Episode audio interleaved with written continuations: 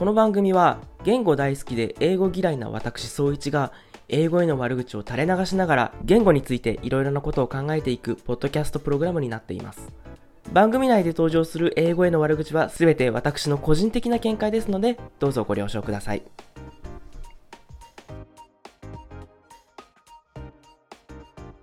はいどうも総一でございます。英語サーチのお時間でございます。今日録音してるのは日曜日なんですけど今週は久しぶりに土曜日も日曜日も予定がなくってずっと家に引きこもってたんですけどちょっと外に出かけようかななんて思ったりもしたんですけどもう家のドア開けた瞬間外気の熱がすごすぎてもう全く外に出られなかったですね。というわけであのこの週末はずっと家に引きこもってました。さて今日なんですけど英語は理論的な言語かっていう話をねしてみようと思います。ネットの書き込みとかよく見てると、理論的な英語 VS 感情的、情緒的な日本語みたいな感じで対比するような書き込みをよく見かけるんですよ。この英語は理論的な言語であるって結構いろんな人が思ってるみたいで、なんかもう何の前触れもなく、英語は理論的な言語だからってもう周知の事実のように書いてる人もいて結構驚くことがあります。大概の場合、理論的な英語 VS 感情的な、あるいは情緒的な日本語みたいな、セットで語られることが多いんですよ。英語が理論的だと思われている理由の一つが、英語は必ず主語を言わなきゃいけないっていうことだと思うんですよね。誰が何をするっていうのを必ず文章に組み込まなきゃいけないと文章がもう成立しないそれから、あとは文法的にこう語順がかっちり決まっていて、曖昧さを許されないみたいな、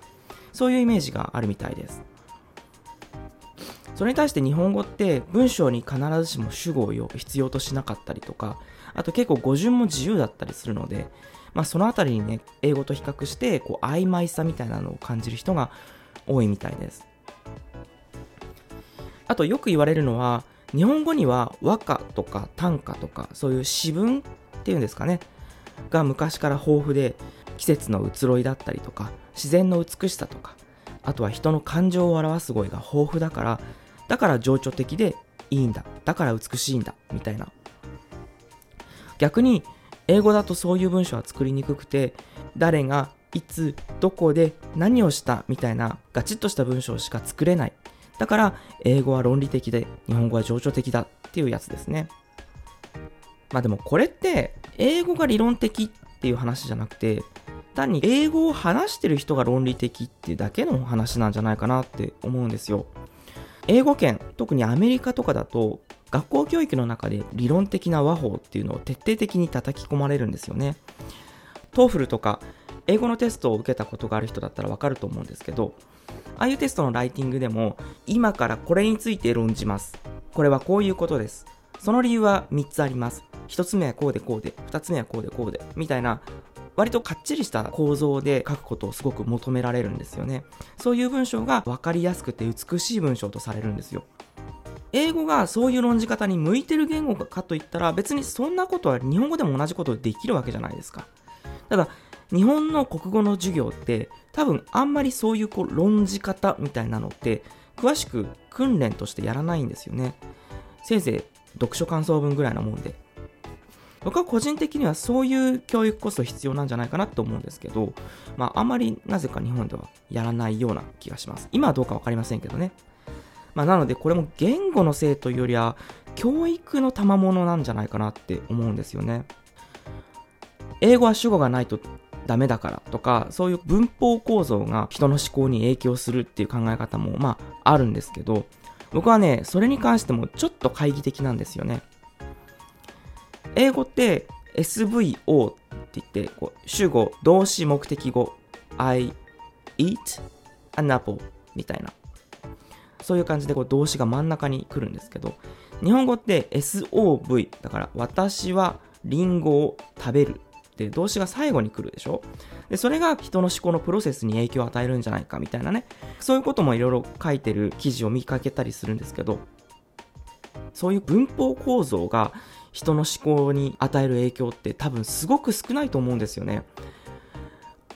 あんまり意識しないんですけど、人って頭の中で文章として考えるよりも、もっと文章にならない、言語化されない部分で考えてることの方がずっと多いと思うんですよね。だから、その文法構造は多分人の思考にはそんなに影響しないんじゃないかなって僕は思う思うんですよ。あと、日本語は感情的だ、情緒的だっていうのも、まあまあ怪しいかなって思ってますね。なんかそういうことを言う人の大半って本当日本語の和歌とか詩とかを例に挙げてくるんですけど別に詩って日本にだけあるものじゃないし大昔からね詩とか韻文の類って用の東西を問わずいくらでもあるわけじゃないですか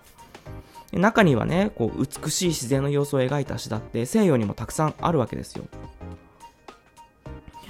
よく英語には木漏れ日という言葉がないとか懐かしいっていう言葉がないだから英語圏の人たちってそういうものの美しさに感動したりとか、あとはまあ俗な言い方で言うとエモい気持ちになることがないとまで言っちゃう人もいるんですよね。いや、それは違うぞと。それはあくまでも文学の話であって言語の話ではないはずですね。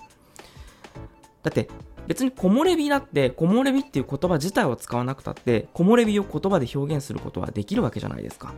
懐かしいって言わなくても懐かしいっていう気持ちを表現することは言葉を尽くせばいくらでもできるわけですよ。でそれを表す単語がないっていうだけでその概念そのものが存在しないみたいな言い方はやっぱりかなり乱暴だと思いますね。誰だって太陽の光が木の葉を通して地面にまだらに映っていて葉っぱが揺れるたびにそれがキラキラ輝いている様子を美しいって誰しも思うと思うんですよ。逆に一言で日本語に訳せない英単語っていうのもたくさんあるわけですよね。いくらでもあるので。なのでそういう例を持って日本語の表現が情緒的っていうのはやっぱりちょっと違うんじゃないかなって思います。私たちは日本人だから日本語で情緒的な文章とか曖昧なふわっとした文章を書くことができるけれどもでも英語の勉強を熟練した人とか、もちろん英語を母語とする人だったら、やっぱりそういうふわっとした表現とか、情緒的な文章とか、たくさん作ることができると思いますね。ただ、やっぱ外国人として英語を読んだり書いたりするときに、やっぱりこうちょっと外国人だからこうストラクチャーで見ちゃうみたいなところはあるんじゃないかなとは思います。だからそういう意味では、日本人にとっては確かに英語は理論的に書かないとあのやっていけない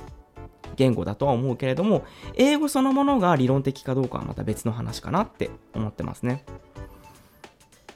さて、今日は英語は理論的だ説についていろいろと考えてみました。もしよかったらみんなの考えも聞かせてください。説明欄にお便りのリンクをつけているので、みんなが思っている英語の悪口ももしよかったらいろいろ教えてください。ではまた。